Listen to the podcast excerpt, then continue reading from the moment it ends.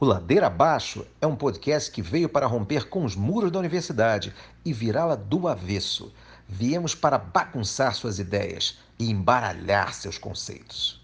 Eu tô te explicando pra te confundir, eu tô te confundindo pra te esclarecer. Tô iluminado pra poder cegar, tô ficando cego pra poder guiar. Eu sou Gabriel Arruda. Eu sou Júlia Goldman. Eu sou Luísa Brito. E eu sou Vinícius Santiago. E nós viemos botar tudo isso ladeira abaixo. Olá, olá! Sejam todos e todas muitíssimo bem-vindos a mais um episódio do Ladeira Abaixo. Hoje quem está aqui conosco para bagunçar as ideias e botar tudo ladeira abaixo é ninguém mais, ninguém menos do que a ilustríssima Marta Fernandes. Para contar um pouco sobre nossa querida convidada, primeiro precisamos começar falando que a Marta é atualmente doutora em Relações Internacionais pela PUC Rio. E entre outras várias e muitas qualificações pessoais, profissionais e acadêmicas, Marta Fernandes é hoje parte do projeto internacional Global Grace, que atua em diferentes países e vem buscando mobilizar, produzir e compartilhar diferentes linguagens estéticas com potencial para desafiar cotidianamente as relações de poder dominantes e construir sociabilidades alternativas centradas na afirmação de vida. Seja muito bem-vinda, Marta, e é um prazer imenso ter a senhora conosco. Bom, Marta, primeiro a gente queria agradecer você aceitar nosso convite, tão no início do podcast. É uma felicidade para todos nós ter uma acadêmica como você é, aqui. A gente vai se apresentar um pouco. Meu nome é Luísa Brito. Tá comigo hoje o Gabriel e o Vinícius. A Júlia, infelizmente, teve alguns problemas internéticos, né? No meio da pandemia, acho que todo mundo já lidou com isso algum dia. Então, Vini e Arruda, se quiserem falar um pouquinho. Olá a todos que estão nos ouvindo. Olá, Martinha, tudo bem? Prazer ter você aqui com a gente. Marta aí já é uma amiga de, de outros carnavais, outros carnavais carioca. Foi minha orientadora e na pós-graduação, tanto no mestrado, no doutorado, e é muito bom ter você aqui conosco hoje para falar um pouco sobre esse seu engajamento nos últimos tempos com as questões de arte, periferia, é, construção de masculinidades, né, no âmbito dos projetos que você tem participado no, no Rio de Janeiro, na PUC Rio, sobretudo. E a gente queria é, ouvir um pouco de vocês, essas suas andanças pelas periferias cariocas, é, pela, pelo tema da masculinidade, do passinho também, esse seu contato que você tem tido com, com esse universo. E a gente queria saber um pouco da sua trajetória também nesse, nesse contexto. Eu queria dizer que eu estou muito ansioso estar aqui, muito nervoso, mas eu realmente quero muito ouvir o que a senhora tem para falar. Eu acho que o seu trabalho é uma, pelo que você mandou nos textos pra gente, é uma coisa de outro mundo, assim. O seu empenho em querer colocar essa ponte, tipo, da, da academia, da pesquisa para o espaço da periferia, para o espaço da favela, e querer colocar ele como um espaço não receptor de conhecimento, mas, de fato, produtor de conhecimento, produtor de, de novas visões do mundo, novas produções artísticas. Então, essa conversa, com certeza, vai ser muito enriquecedora sem dúvida nenhuma. Assim. Tá certo. É, então eu queria primeiro agradecer aí a Luísa e o Gabriel e, claro, né, o Vini também pelo convite. Como o Vini falou, né, eu fui orientadora dele, mas hoje eu sou amiga. O Vini fez uma tese de doutorado brilhante também é, sobre a luta né, das mães é, que perderam os filhos assassinados pela polícia no Rio de Janeiro. Enfim, e aí eu agradeço muito vocês pelo convite. Queria falar então um pouco, né, como que o Vini perguntou sobre essa minha trajetória. É, na verdade, eu venho desde a minha tese de doutorado trabalhando né, nessa interseção das relações internacionais com os estudos pós-coloniais e decoloniais. É, e, enfim, alguns anos atrás eu tive a oportunidade, então, de me engajar com esse projeto, que o nome dele é Global Grace, Global Gender and Cultures of Equality, né, que é um projeto desenvolvido pela Universidade Goldsmiths, mas que é feito em parceria né, com uma série de universidades do chamado Sul Global. Então, estão envolvidos, por exemplo, Bangladesh, África do Sul, México, Filipinas, né? e em todos né, esses países a gente sempre tem uma parceria de uma universidade com uma organização da sociedade civil, com uma ONG. Né? No caso do Brasil, né, a gente acabou tendo essa parceria com três ONGs, né, que é o Observatório de Favelas, o Instituto Promundo, né, que já vem trabalhando bastante tempo com esse tema das masculinidades, e o Instituto Maria e João Aleixo, que também né, é sediado né, no Complexo de Favelas da Maré. É, e, como o Gabriel colocou, né, eu acho que um dos desafios do projeto aí é justamente o de problematizar né, essas hierarquias entre o saber acadêmico, dito saber erudito, né, e o saber né, enquanto potência né, das periferias. Então, o dito saber popular. Né? Então, de alguma forma, esse projeto ele vai justamente, vocês já leram, conhecem as pivas, também na direção né, do que o Mignolo aponta, que é um pouco tentar entender as periferias e a arte, a cultura né, que circula nas periferias como produção de conhecimento, né, como teoria. Né? Então, um pouco que a gente fala naquele artigo, né, que, enfim, que a gente publicou no blog, que é enquanto né, esses dançarinos, dançarinas se movimentam, eles também estão dialogando, eles também estão conversando.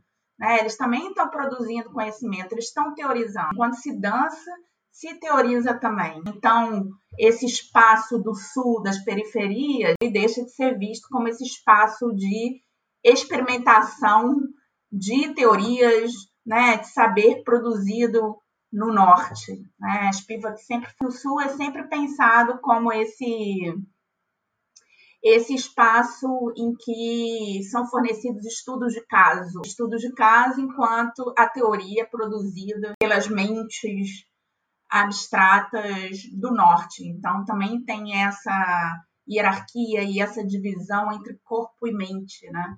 Ou seja, né, uma hierarquia em que você né, coloca né, as mentes como, vamos dizer assim, incorpóreas, né? Quando na verdade essas mentes são situadas, são corporificadas, né? Se a gente pensar nessas mentes que estão produzindo conhecimento teórico no norte, são mentes, né, de sujeitos brancos e masculinos, é, e normalmente a gente pensa, né, o corpo, né, como não integrado a uma mente, né? Como corpos negros e coisificados. Então, eu acho que, assim, em termos de trajetória, eu recebi, só para explicar um pouco, eu recebi um convite da Tatiana Moura, que, enfim, que eu já conhecia, a gente já tinha uma, uma relação profissional, ela já tinha dado um mini curso no IRI, me convidando para fazer parte desse projeto. E o IRI, né, e eu, né, como professora do IRI, já tinha, vamos dizer assim, é, uma certa experiência e entrada nos estudos pós-coloniais e decoloniais, né? Então, de alguma forma, eu acho que foi, vamos dizer assim, uma parceria, né, que acabou somando muito, porque por um lado, o Instituto Promundo já trabalhava com a questão das masculinidades, o Observatório de Favelas né, já trabalhava com a ideia de pensar a cidade né, a partir de um olhar periferizado, né, ou seja, de pensar a cidade não a partir do seu centro, né, mas a partir das margens. E, né, no caso do Observatório de Favelas, que teve como fundadores o Jailson Souza e o Jorge Barbosa, muito né, vamos dizer assim, influenciados e informados pelo paradigma da potência, né, de pensar os espaços populares, periféricos, né? não como espaços de carência, de fatalidade, mas como espaços de potência, né? de produção de conhecimento, de criatividade, né? de invenções. Né? E, por outro lado, o Instituto Maria João Aleixo, que é um pouco mais novo, que, na verdade, compartilha a sede lá do Observatório de Favelas na favela Nova Holanda, na Maré, que tem toda essa pretensão de desconstruir né, e de problematizar esse lugar do conhecimento exclusivo da academia.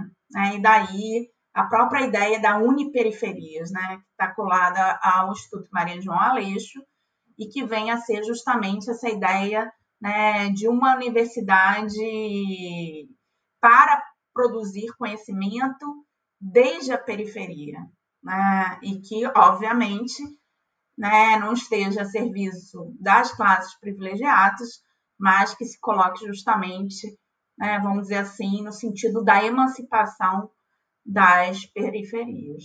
Marta, interessante você falar sobre essa questão, como que a gente entende a universidade como se fosse a mente, a razão que pensa, e a periferia como se fosse aquele corpo, como se fosse a ser explorado, né? Como se fosse um objeto ali a ser mais do que em São Paulo. Eu acho que as duas cidades elas apresentam essa geografia centro-periferia com uma, uma mesma natureza, só que com algumas coisas bastante diferentes, né? E eu sinto que no Rio de Janeiro essa questão da geografia vertical, do morro ali, né, a presença do morro logo colado ali com um bairro de classe alta, né? Então, na Zona Sul, por exemplo, do Rio de Janeiro, a gente vê essa geografia. E eu sempre senti essa diferença brutal, gritante, né? É, da galera do morro, da galera do asfalto, né? Essa, essa distinção muito marcada, né? E a academia e a universidade como sendo exatamente isso que você falou, né? É, esse, essa onde tem essas pessoas pensando e a periferia, a favela ali como se fosse um objeto a ser estudado. E aí eu tive vários desafios na minha trajetória em relação a isso, eu como acadêmico, como homem cis branco, em contato com uma luta é, de mulheres negras moradoras de favelas. É, mas eu aprendi muito, inclusive é, muito da, da, dos pensamentos e reflexões que eu tive é, eu vejo hoje que foram é, professoras que eu tive fora da academia, né? Foram essas mulheres que me ensinaram muito.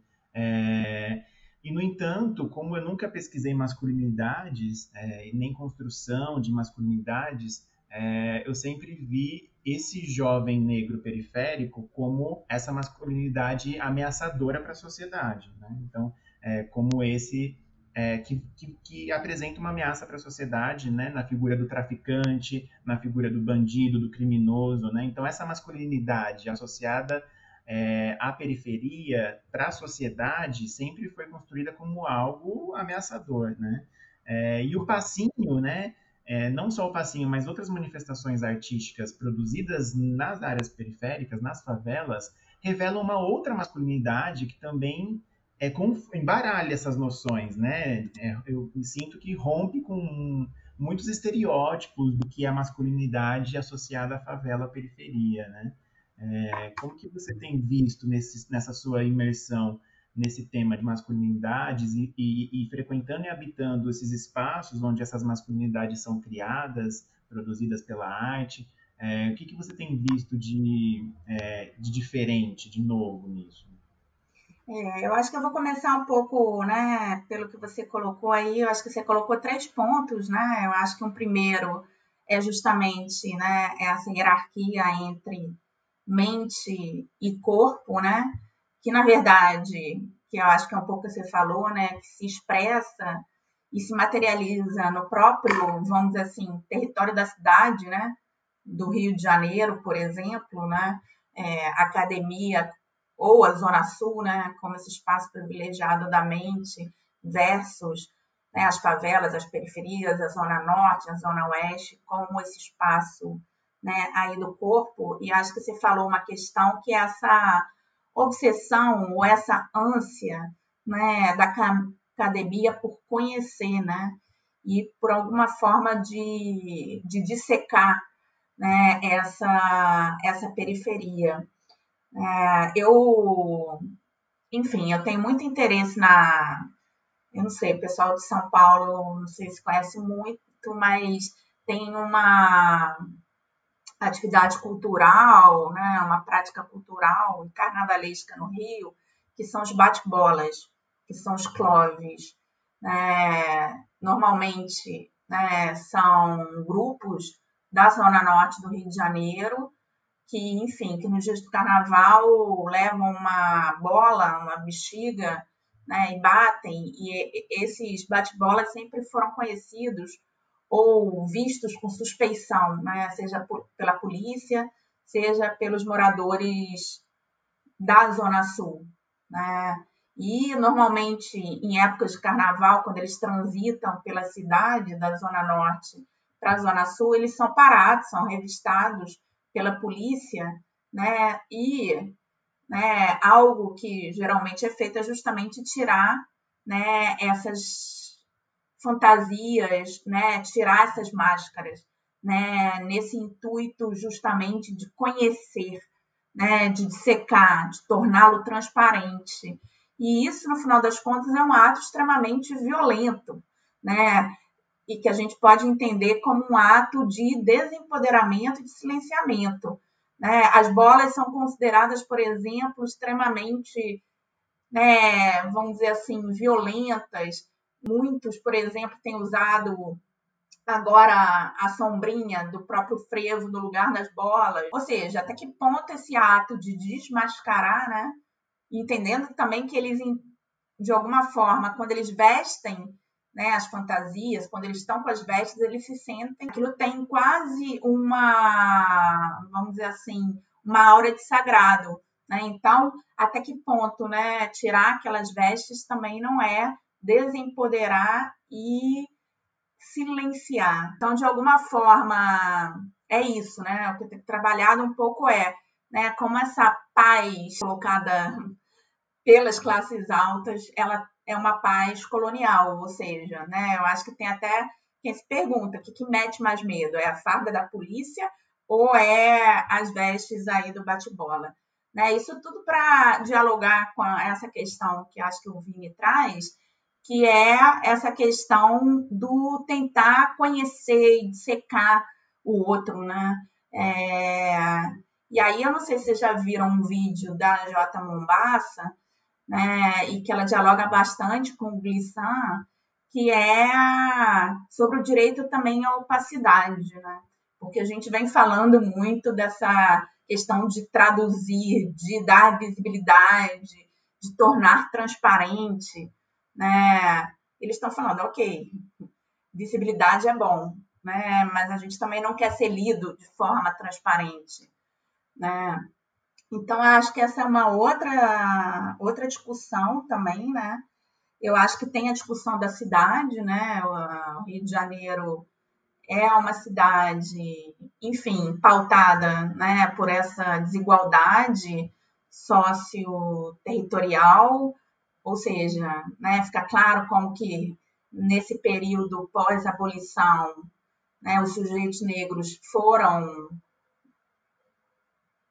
de forma extremamente violenta, né, deslocados para as margens da cidade, né, e nesse sentido habitando aí as periferias, as favelas, né, e eu acho que o Vini traz um ponto importante, né? Não sei se vocês estão familiarizados com a geografia né, do Rio de Janeiro, que é essa proximidade, né? Ou seja, você tem os condomínios de luxo em São Conrado, você tem a Rocinha ali do lado.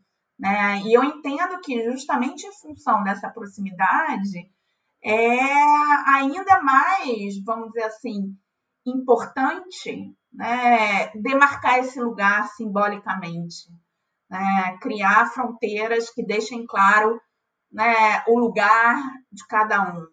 Né? E nesse sentido, por exemplo, né, é um pouco também o que eu coloco né, em um dos artigos, é, como, por exemplo, né, as empregadas domésticas, a, os motoristas, os né, aqueles que trabalham em restaurantes, etc., eles podem se movimentar pela cidade. Inclusive, é necessário que eles se movimentem, mas que eles se movimentem né, a serviço dessa elite. A gente viu isso na pandemia, né, como foram os entregadores, como que foram as cuidadoras que sustentaram né, a vida dos quarentenados. Né? Então, nesse sentido, né, esse movimento né, é um movimento sempre controlado, vigiado, né? e quando essas fronteiras simbólicas da cidade são colocadas em xeque, né, aí sim, que é o caso dos rolezinhos, por exemplo, né, que aconteceram nos shopping centers, né, o Shopping Leblon, por exemplo, fechou, né, quando você teve uma movimentação na rede social e já se sabia de antemão que ia ter um rolezinho determinado dia. Ou seja, o que eu falo um pouco aqui, até antes né, da Covid-19, as aglomerações eram proibidas para certa parcela da população. Né? Eles não podiam se aglomerar nos bailes funks, eles não podiam se aglomerar nos shopping centers. Né? Então, é isso. É uma cidade né, bifurcada, é uma cidade né, partida, né, e que se mantém né, através de muita violência. Né? É, o Fanon né, falando da zona do ser e do não ser. Né? E é um pouco isso, né? porque se você for né, justamente para os espaços periféricos, para as favelas, você tem justamente um espaço né, de carências né, de infraestrutura, de hospitais, né, de saúde, de educação, de lazer, de, de cultura. Né, e esse espaço só se mantém enquanto tal porque ele é sustentado por doses diárias de brutalidade policial, de racismo institucional. Né? Então, isso não se dá por acaso.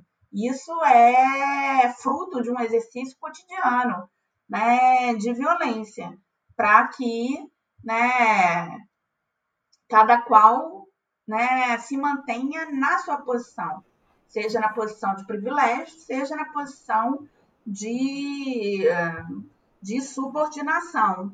Né? E aí o Vini estava falando um pouco dessa construção né, das masculinidades. Né? E aí essa é uma outra questão, né? Porque normalmente, né, se falava de masculinidade, mas quando a gente fala de masculinidade, normalmente a gente né, se pauta pela masculinidade hegemônica, né? Um pouco que a Patrícia Hill Collins fala, né? Ou seja, quando a gente fala do homem, né, como homem racional, poderoso, é, intelectual, honroso. A gente está falando de um homem específico, a gente está falando né, de um círculo específico, a gente está falando do homem branco, né, de classe privilegiada. Porque, obviamente, a própria Patrícia Hills Collins coloca isso né, como determinados adjetivos, como, por exemplo, a própria ideia de racionalidade, né? Quem é esse homem que, que pensa teoricamente? Né? Isso não é extensivo né, a toda a humanidade.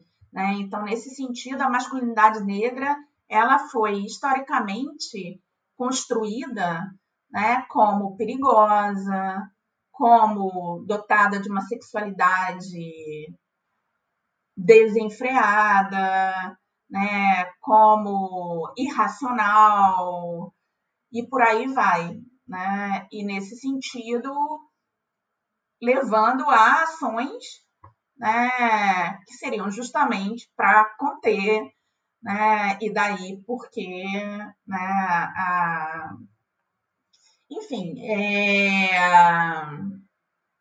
a própria Maria Aparecida Bento fala muito sobre isso, né?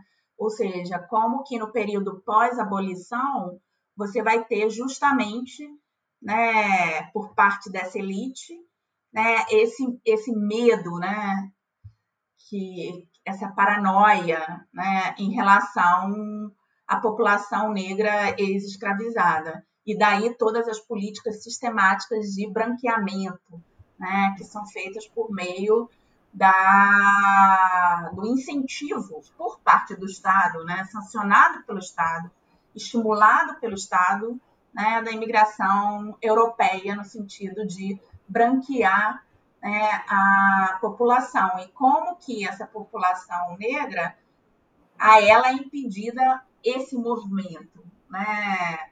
Não sei se vocês viram, tem uma peça que circulou no Rio, que é Oboró, Masculinidades Negras, né? e que trata um pouco sobre isso, né? que coloca justamente né, a criança preta correndo, né, como que ela é vista como sinal de perigo, né, com a própria mãe, numa ânsia de proteção, pede para a uhum. criança uhum.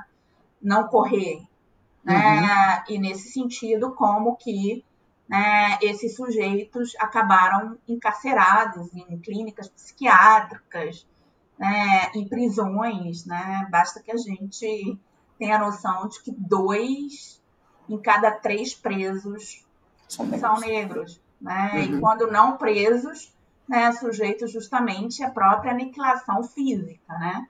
A cada 23 minutos um jovem negro morre no Brasil.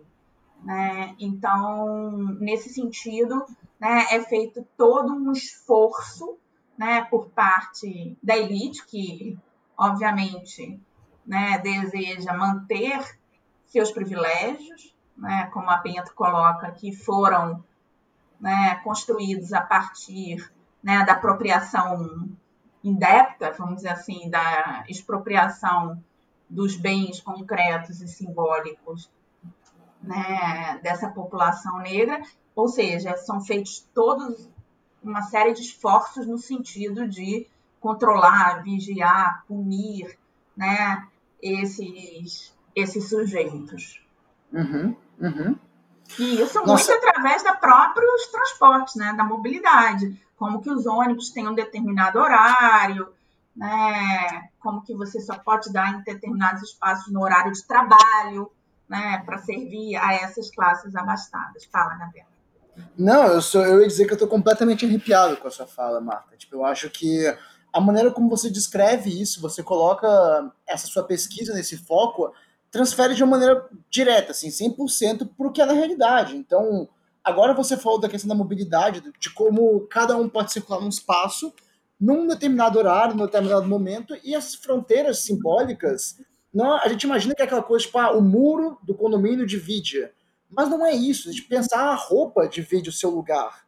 Então, uma pessoa, um morador de favela, se está com aquela caixa do iFood, ele não é uma ameaça mas a partir do momento que ele deixa de usar esse uniforme de emprego dele, ele vira uma outra pessoa, ele vira essa ameaça. E aí o, o seu artigo coloca muito bem um ponto que é o suposto espaço mais democrático do Rio de Janeiro, que são as praias.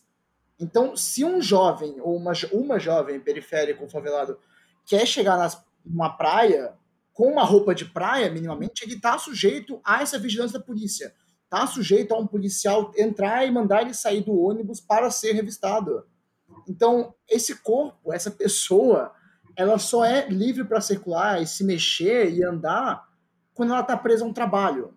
Então, a própria liberdade dessa pessoa, não, no fim do dia, não existe. Porque ela está tá livre a, uma, a correr em cinco minutos, no caso de São Paulo, assim, por exemplo, da, do Capão Redondo até Paulista para fazer uma entrega no iFood ou no Rap, sabe?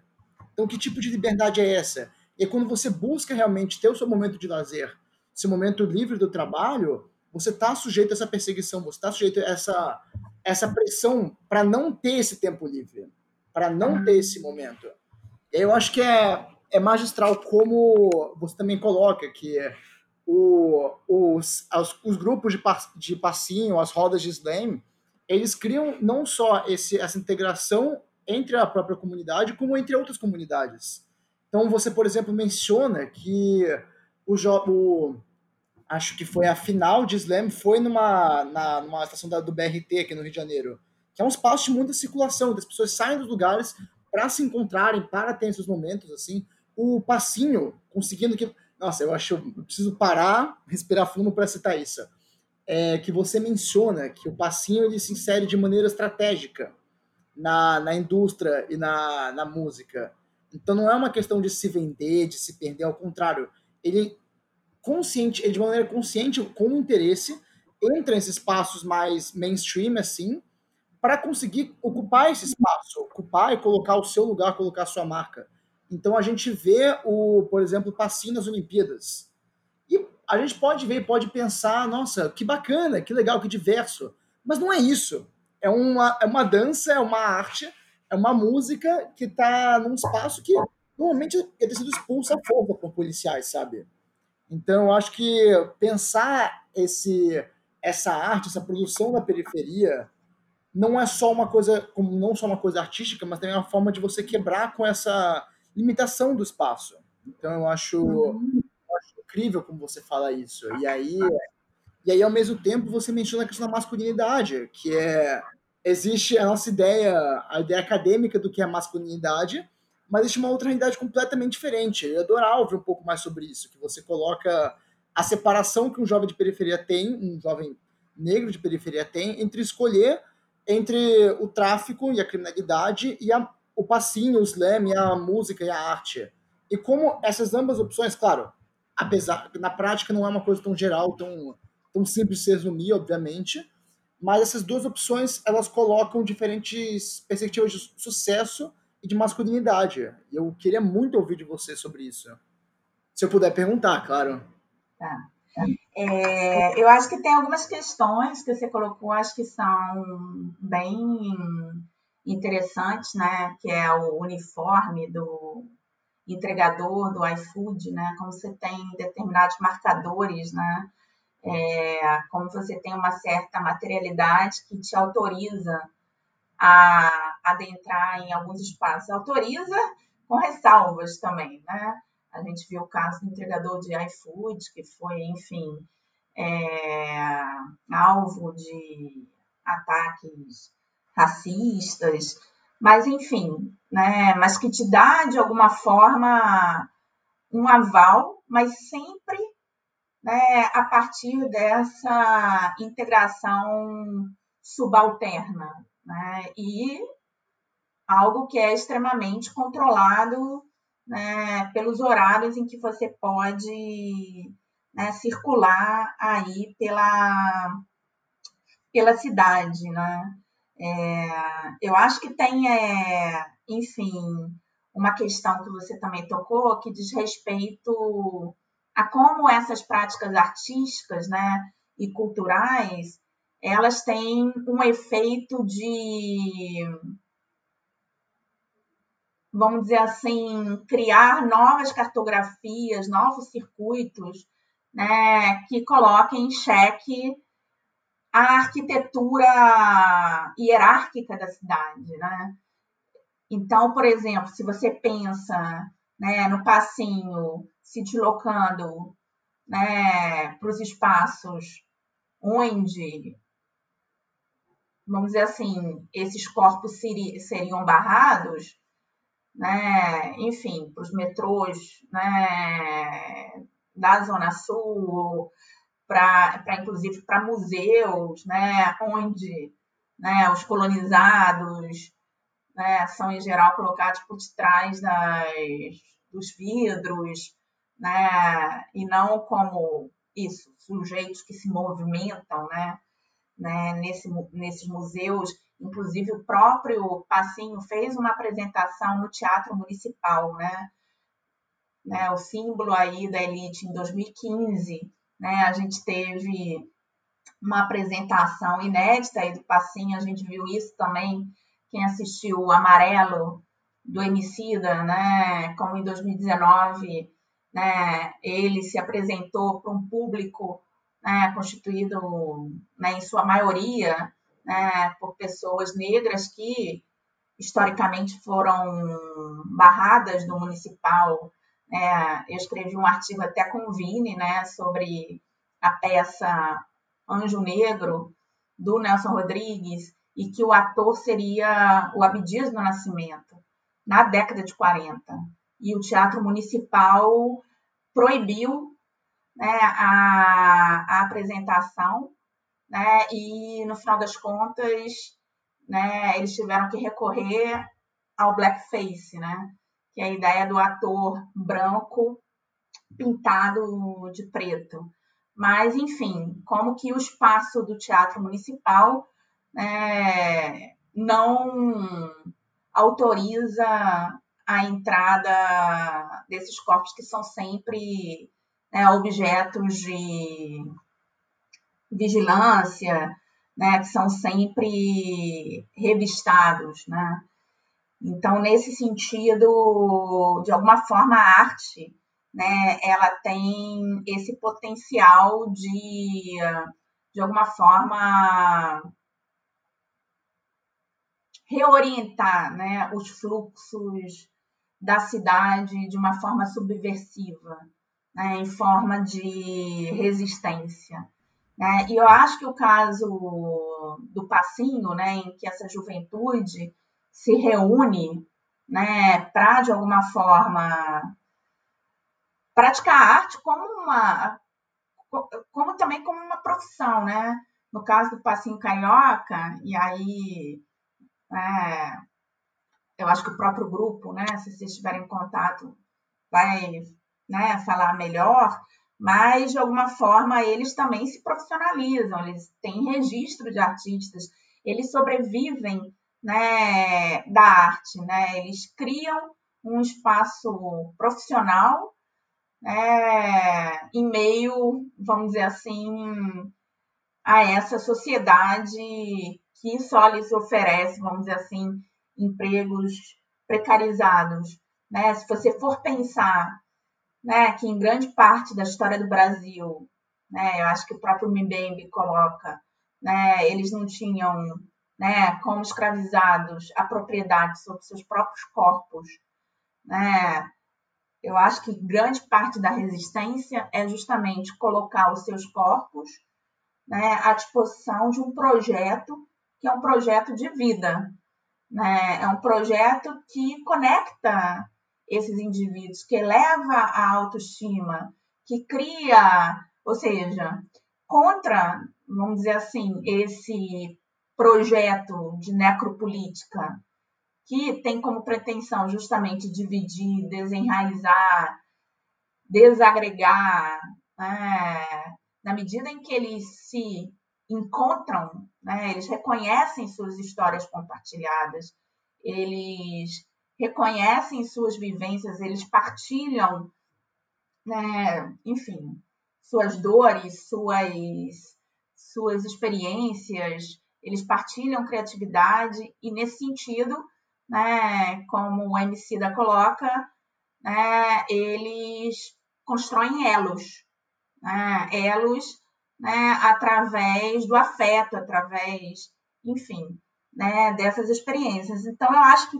muito da resistência né, vem a partir daí, vem a partir de colocar né, suas experiências, né, vamos dizer assim, à disposição de um projeto de vida, né? e, obviamente, indo contra né, o projeto de morte, de necropolítica, a qual né, as instituições brasileiras né, colocaram esses corpos. E aí eu acho que tem uma questão é, que o Gabriel colocou, é, que me lembrou um pouco algo que o Jailson falou numa palestra muito tempo atrás, que ele estava falando sobre a ONG e sobre esse movimento dançando para não dançar, é, que é aquela questão fazer arte para não ir para o crime. Mas aí você acaba colocando uma questão muito dicotômica, né? Ou seja, ou você faz, vai, faz arte para desviar da criminalidade. E aí o que o, o, Jailson colocava é por que, que o morador da periferia da favela não pode fazer arte como fruição estética? É, por que, que os termos têm que ser sempre colocados né, em termos de dançar para não dançar?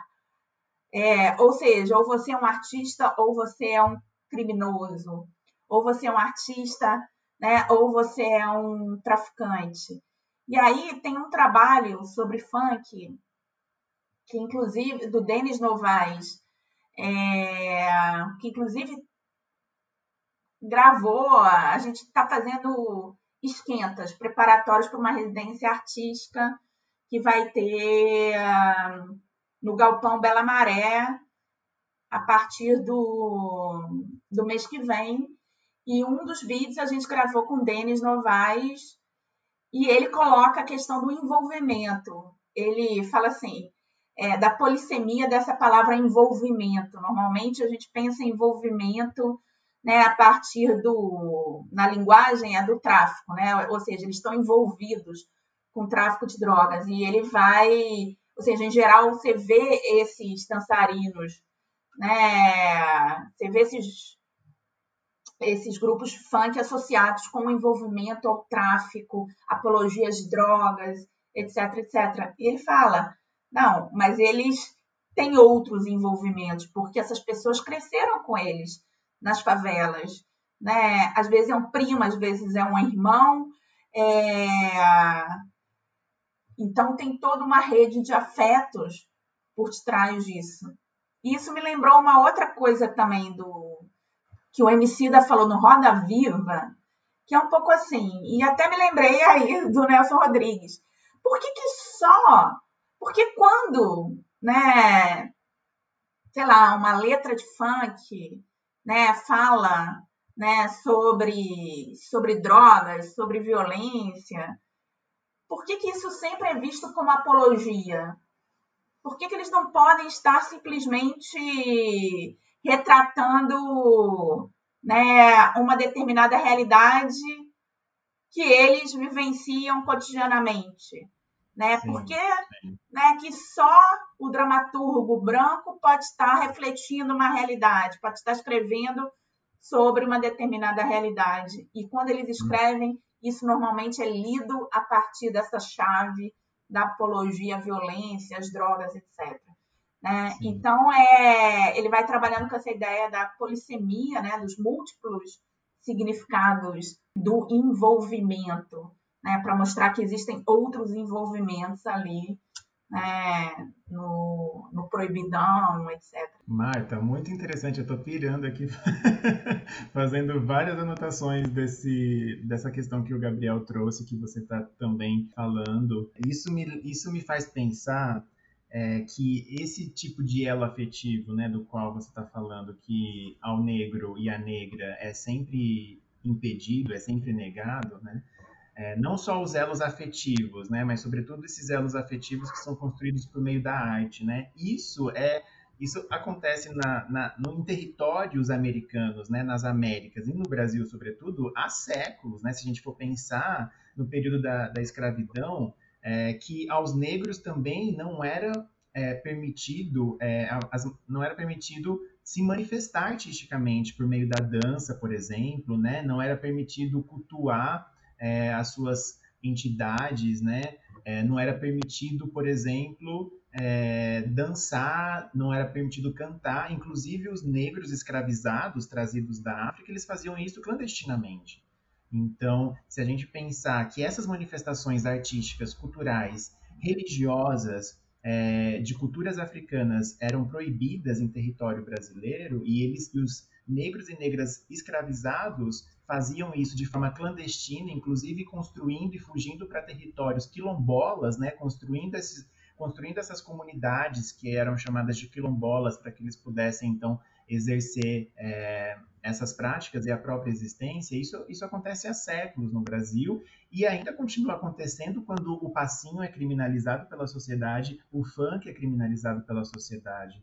É, e isso, isso me faz pensar nessa questão que o Gabriel, inclusive, trouxe, né? De que quando o negro está com o uniforme do iFood trabalhando para a sociedade branca, tá ok. Mas quando esse negro está correndo, ou ele é encaixado né, nessa polaridade, ele está correndo porque ele é um criminoso, bandido, como você disse, ou ele está correndo porque ele está produzindo arte, mas nenhum desses dois lugares são aceitos e bem lidos pela sociedade. Nem quando ele, né, né ou ele é, o negro, ele então ele vai ser sempre encurralado nessas duas únicas possibilidades. Ou ele está correndo porque ele é bandido, né, no jargão popular, nesse imaginário estereotipado da nossa sociedade conservadora, ou porque ele está produzindo arte, mas ele também não pode, ele, a, a, ele não é permitido produzir arte. Então, é, recurso estético, né, produção estética, é, isso é algo que é negado para a sociedade negra no Brasil há anos, desde o período da escravidão, inclusive se a gente pensar na Grécia Antiga, que o negócio era o ócio que era supervalorizado e o ócio era coisa né, é, da, sociedade, da mais alta sociedade e o negócio, que é justamente a negação do ócio, que era o comércio, era algo de escravo, era coisa de escravo né, na, na, Grécia Antiga. E hoje a gente continua vendo uma mesma uma, uma, uma gramática similar de que o negócio pode até ser permitido, mas quando o negro está produzindo no seu ócio, isso faz a casa grande tremer. Né? Então, é, não, é, não é permitido produzir, não é permitido ter ócio. Né? É, ele tem que negar o ócio, então, é, praticar o um negócio. Se o negócio for servir a branquitude e a sociedade branca, então vem lá é, a, a, a mulher negra periférica é, pega dois ônibus, um metrô para chegar na casa de uma família branca para servir o cafezinho, para fazer, para botar a mesa, para organizar a vida daquela família branca e ser condição para que aquela família branca possa continuar existindo. Se ela fizer isso cumprindo essa função a serviço do, do branco, né, o negócio dela está a serviço do branco. Agora, quando ela põe uma roupa curta, um shorts curto, pega o microfone, vai para o palco é, e canta uma letra que nos olhos da sociedade conservadora é absurda, é, isso não pode, porque isso não é arte, isso não é estética, né? isso é algo menor.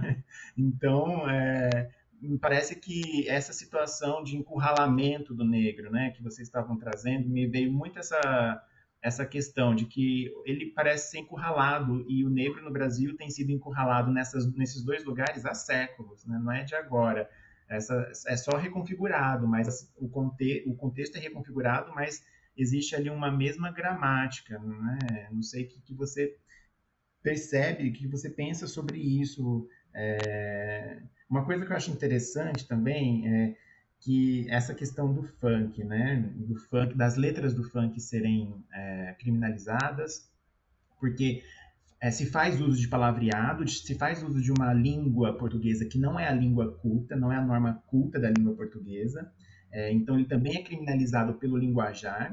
Só que se a gente voltar na década de 90, não sei se o Gabriel, o Gabriel e a Lu não vão lembrar, porque não, né, não, era da, não era a época deles, mas na década de 90, quando a gente tinha o Domingão, é, é, o Domingão do Faustão, né, que ainda tem hoje, não sei, em, outra configuração, mas quando a gente tinha o programa do Gugu, por exemplo, no domingo à tarde, em que havia banheira do Gugu, né, e, e, e é, mulheres e homens de roupa de banho na banheira do Gugu em atos super sensualizados e super sexualizados, e a classe média brasileira branca assistia com a família no domingo à tarde no sofá e tava ok. Né? Mas aí quando são os negros em, em atos similares com né, nessa gramática também sensualizada, sexualizada, aí não pode. É, é isso, né? Essa, é sempre essa questão de, de ter um impedimento de produção artística, né? Inclusive de questionar se aquilo é arte. E o quanto, Vini, também os brancos podem decidir o que está dentro da categorização de arte ou não, né? Eu fico pensando, a Elis, que acho que o Brasil inteiro adora, canta Tiro ao Álvaro há anos e nunca foi criticado ela está falando várias palavras erradas, né? Numa música de MPB, numa música que a classe média alta escuta, vira e mexe. Enquanto a MC Loma, com a mesma idade quase, cantava envolvimento com palavras erradas, foi extremamente rechaçada. Foi uma música cômica quase, né? Então, esse espaço de, de conhecimento é, é muito definido quase que pela classe média alta, né? E branca, sobretudo. Exatamente, exatamente. E a questão da mobilidade, do movimento, né? É, que é isso. É, não é permitido ao negro se movimentar. Então, quando o negro vai fazer um rolezinho no Leblon, né? A sociedade branca estremece, a casa grande cai. Quando o negro, a negra pega um ônibus para ir para a praia, é barrado no meio do caminho pela polícia, né? Então essa movimentação, né, é, ela parece, ela, ela, ela, parece ser sempre uma movimentação interditada ao negro, né? Uma mobilidade que é sempre interditada. E aí eu, eu, eu fico muito é, curioso para discutir um pouco sobre essa questão da, do movimento do corpo. Né? Então, se o negro ele não pode se movimentar pelo espaço urbano, pelo espaço da cidade, o que, que esse corpo esse corpo do negro, esse corpo da negra em movimento, o que, que ele diz, né? O que, que ele é, o que, que ele aponta, né? Quais são as questões que ele coloca em xeque também? É, muita coisa. É, eu acho que tem várias questões, né? Uma que eu acho que a gente já estava discutindo, que é justamente o fato desse projeto colonial estar tá voltado justamente para, enfim, romper quaisquer laços afetivos, né? E despersonalizar e fragmentar, e como que, de alguma forma, a arte pode, enfim, ter essa, essa potência de reconectar né, esses, esses cacos e, por outro lado, promover esses elos afetivos, ou como o próprio Gabriel colocou, né? Porque, no final das contas, se você for pensar né, nesses circuitos artísticos, são circuitos transnacionais, né, que se desenvolvem na diáspora. Né? Então, de alguma forma, é toda uma infraestrutura diaspórica, né, de, de resistência, né, que acho que se coloca. É, esses dias, assim, eu também fiquei pensando muito no Glissant, porque ele fala muito né, dessa questão. É, enfim, eu vou um pouquinho atrás, eu vou. Não sei se vocês chegaram a ler A Grada Quilomba. É, porque ela fala um pouco né, da questão, enfim, é, da própria máscara, né? A máscara que interditava qualquer possibilidade de, de fala, de expressão. E o Glissant, ele fala um pouco, né, que no período pós-abolição, o desejo né, dessa população que foi escravizada era justamente gritar, se movimentar, né? E isso era feito muito por meio das expressões artísticas, né? Da dança, do canto, que são formas de comunicação extremamente importantes, né? Para a diáspora africana, né? E aí, enfim, eu fico pensando na nossa era, né? De pandemia e de imobilismo, né? como que e de uma certa despersonalização, né? Porque, enfim, a gente pode apagar as câmeras, a gente pensa né, que através de uma mente a gente pode acessar o mundo, né? Nas relações internacionais, acho que o exemplo clássico é o Kant, né? Que ficou lá na cidade dele, sem se movimentar em Königsberg, e construiu um pensamento que diz ele que é um pensamento cosmopolítico, né? Mas que, enfim, é bastante provinciano. Né? Então, eu acho que a gente tem que entender também como que essas formas de movimentação artísticas, culturais, elas são de comunicações não verbais, corporais, performances, né? Até o Luiz Rufino, se vocês conhecem, trabalha bastante com isso, né? ou seja, como que elas de alguma forma oferecem resistências diárias. Eu acho que parte da resistência é um pouco que o Vini colocou também, né? Que eu acho que foi muito colocado também nas, na residência, nas conversas que a gente teve com a galera do Passinho, que é um pouco que as próprias famílias deles, né, indagavam, né? Mas você vai viver do passinho eu acho que viver do passinho já é uma forma de resistência, né? Porque no final das contas é isso. É... Aqueles indivíduos não é autorizado uma movimentação nesse sentido. E daí o nome do espetáculo, né? que ainda vai ser disponibilizado em junho de 2021. A gente está numa fase ainda de, enfim, de tentar divulgar, etc., que é né, o fato deles desejarem se movimentar da forma que eles querem, né? Né? Sem as regulações e as disciplinas impostas pela sociedade racista patriarcal, né? Então, eu acho que é um pouco nesse sentido. E outro aspecto que Vini traz que é importante é esse, né? É como que o fato desses indivíduos não estarem lá no iFood, né? Não estarem lá, lá servindo um cafezinho, né? sempre é visto pelo, pelo lado do, enfim, da vagabundagem, né? Daí a própria lei da validiagem, né?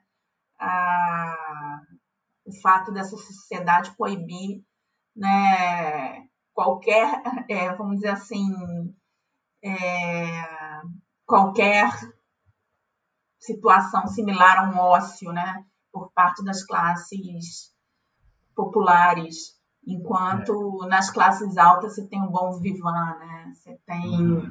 Uma certa glamorização, né, do ócio.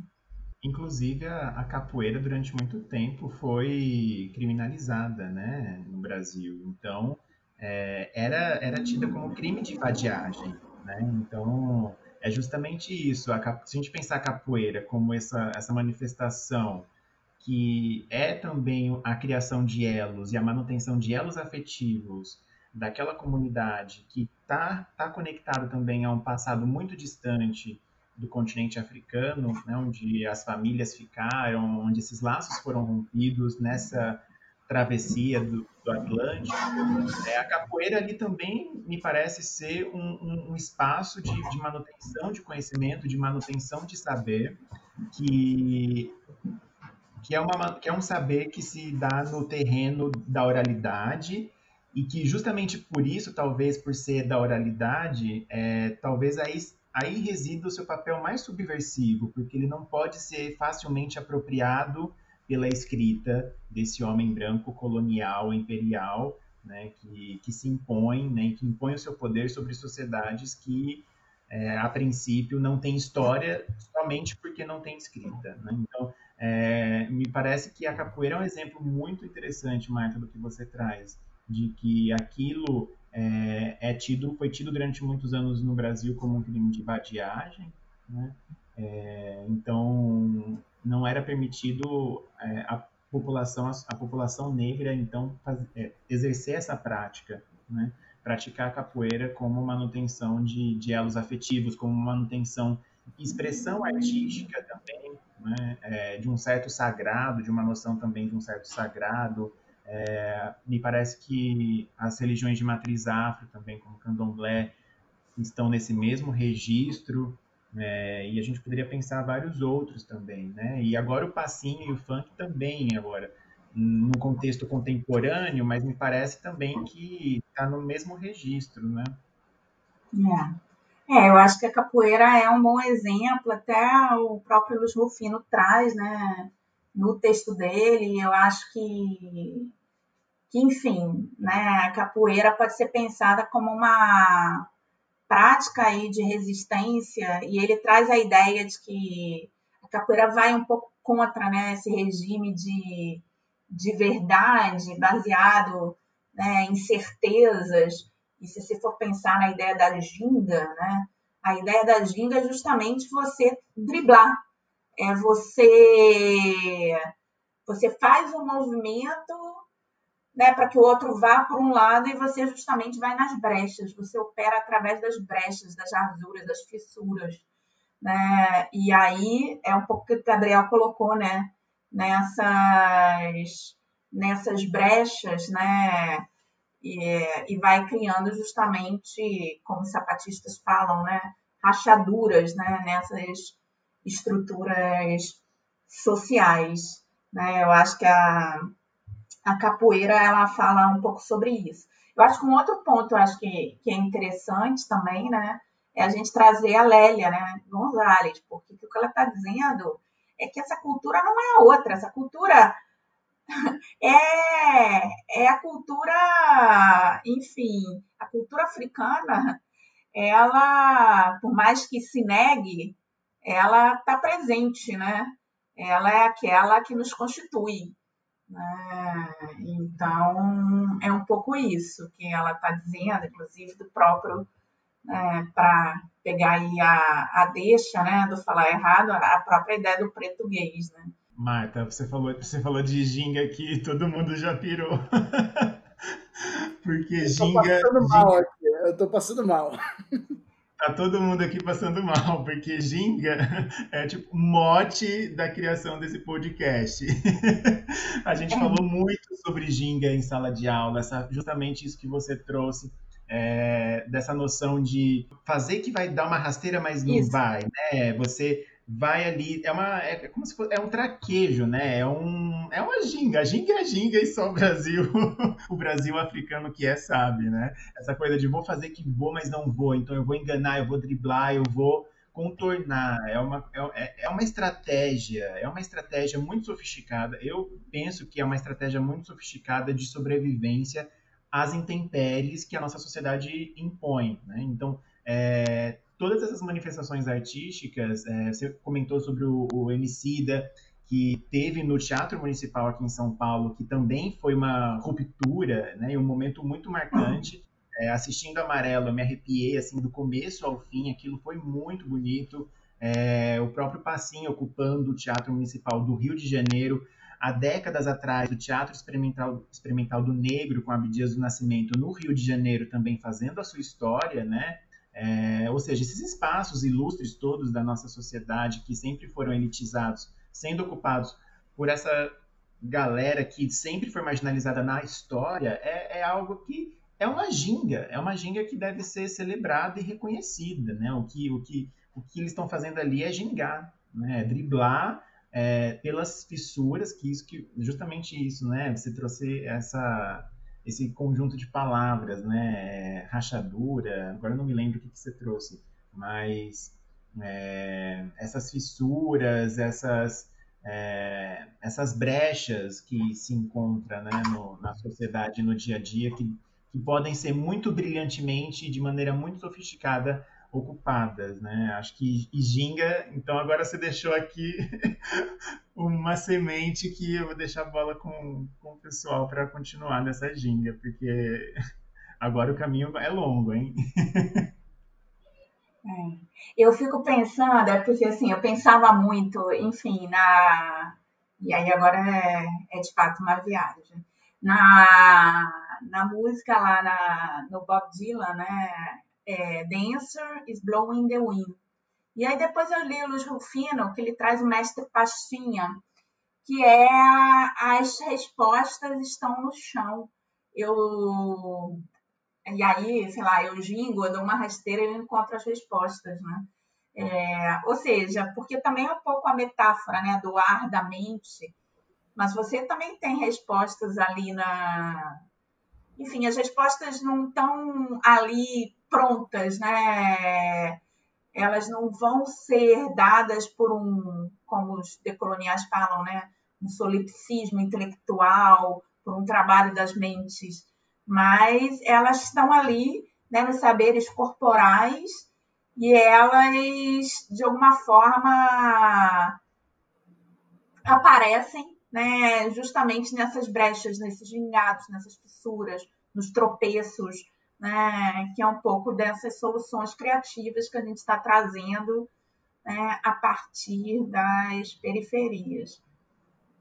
Nossa, só para fazer um comentário, eu acho que quando a gente pensa que as respostas estão no chão, eu acho que é nessa hora que vem a ideia da rasteira mesmo. É. A resposta no chão, porque é ela que derruba a gente para a gente perceber, para sair daquela coisa mais mais denso da cabeça da mente. Assim. Exatamente. Eu acho que é isso, eu acho que é isso. Exato, exatamente. E não é sonhar alto, né? É sonhar para baixo quase, para a gente olhar abaixo, ver o que tem no chão, que faz com que a gente possa chegar nesse sonho que as pessoas chamam de alto, né? Eu acho que uma última dúvida assim que eu queria muito falar com você é que no próprio texto, né?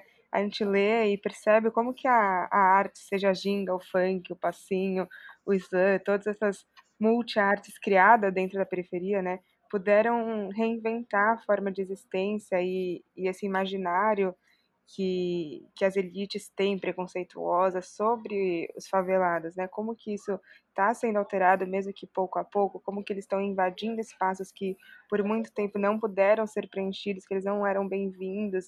Então, eu acho que tem, tem diversas letras, tem diversos corpos e ritmos que não eram bem-vindos, né? E hoje, mesmo que um pouco estão sendo, então eu queria saber um pouco, assim, como você é uma pesquisadora sobre, fala isso, né? Como que esse eixo está sendo mudado aos poucos? É, eu não sei. Eu acho que tem duas questões aí, né? Eu acho que tem uma questão que é uma certa cooptação também, né? Ao gosto das elites, para o consumo, né? Das, das elites, vamos dizer assim. Vamos botar um pouco de aroma aqui, né? É, acho que a Mara Viveiros Vigoya, que é uma pesquisadora colombiana, tem o livro As Cores da Masculinidade, trabalha um pouco, um pouco com isso, né? E tem a questão de como, de fato, né, essas artes, elas, enfim, é...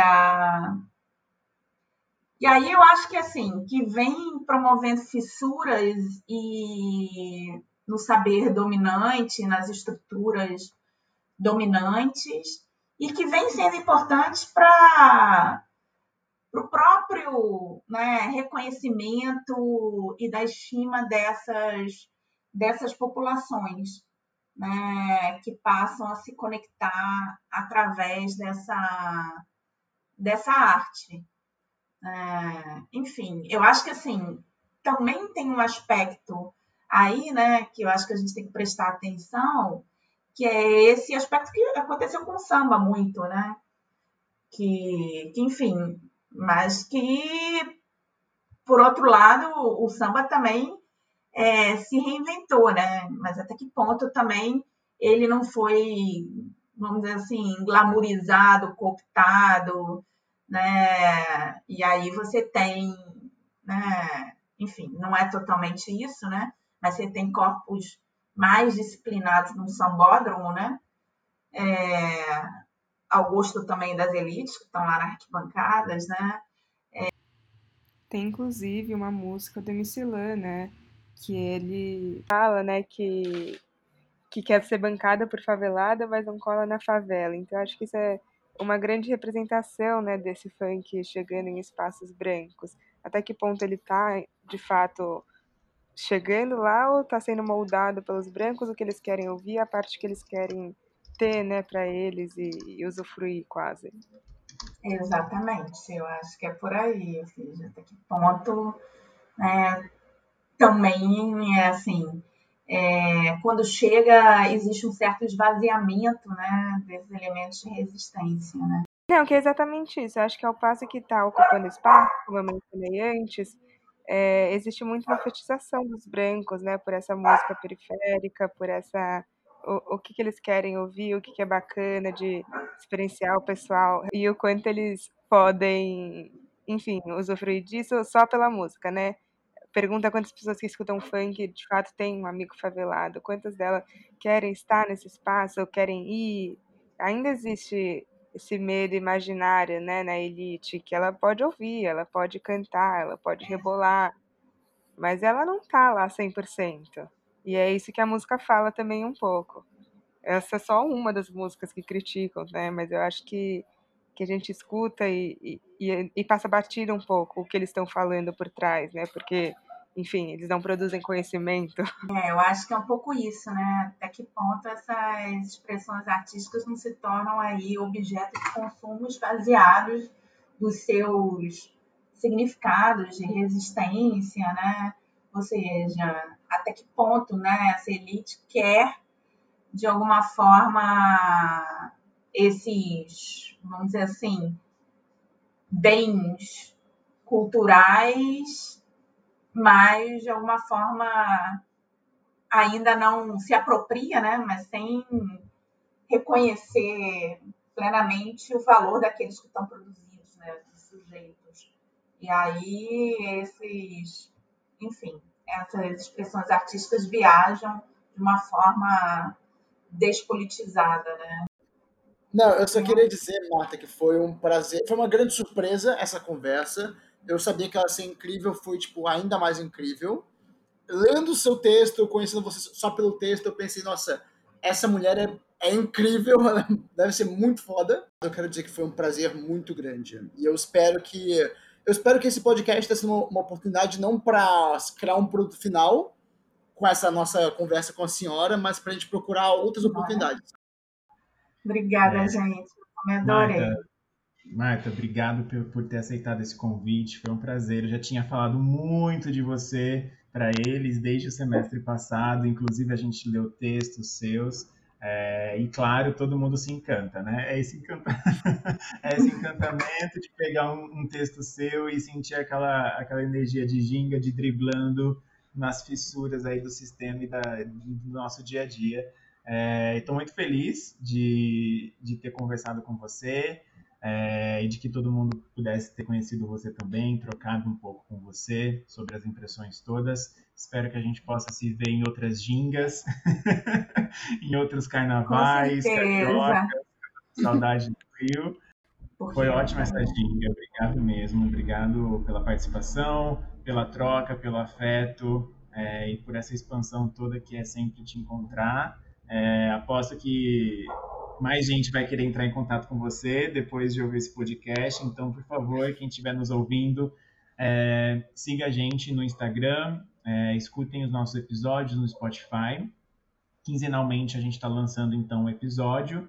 É, fiquem ligados nessa ginga gostosa, divertida, afetiva de toda de, de toda quinzena, de toda quinzena do mês. É, então é isso, obrigado E aí agora, um último pedido da nossa querida Luísa para a convidada. É, que a gente fecha pedindo uma indicação de arte, já que a gente falou tanto de arte nesse episódio, pode ser uma série, uma música, um filme, um livro que você possa indicar para o pessoal que está ouvindo aqui. É ah. algo que te marcou ou algo que está na sua cabeça no momento, tanto faz. Eu vou pelo mais não sei se óbvio, né? Mas é dois. O primeiro é o Na Manha, né? É, que, enfim, é um espetáculo que já estreou, né? 18, 19 de setembro do ano passado, mas que vai ser, vai, né, ser público a partir de junho de 2021, do grupo Passinho Carioca, né, que é incrível, enfim, que problematiza né, as questões de masculinidade, né, dessa visão de cada um no seu, na sua caixa, no seu quadrado, enfim. E também, vocês todos já assistiram o Amarelo do Emicida, enfim, que eu acho que tem essa potência ocupar né, um espaço que historicamente foi uma exclusividade da, da elite. Né? E continua assim. Que nem devia estar aqui. Permita que eu fale, não as minhas cicatrizes. Tentando roubar nossa voz, sabe o que resta de nada? Vamos passeando por aí. Permita que eu fale, não as minhas cicatrizes. Se isso é sobrevivência, me resumir a sobrevivência. Roubar um pouco de bom que vivi. No fim, permita que eu fale. Não, não as minhas cicatrizes. Achar que essas mazelas me definem é o pior dos crimes. É dar o um troféu pro nosso algoz e fazer nós sumir.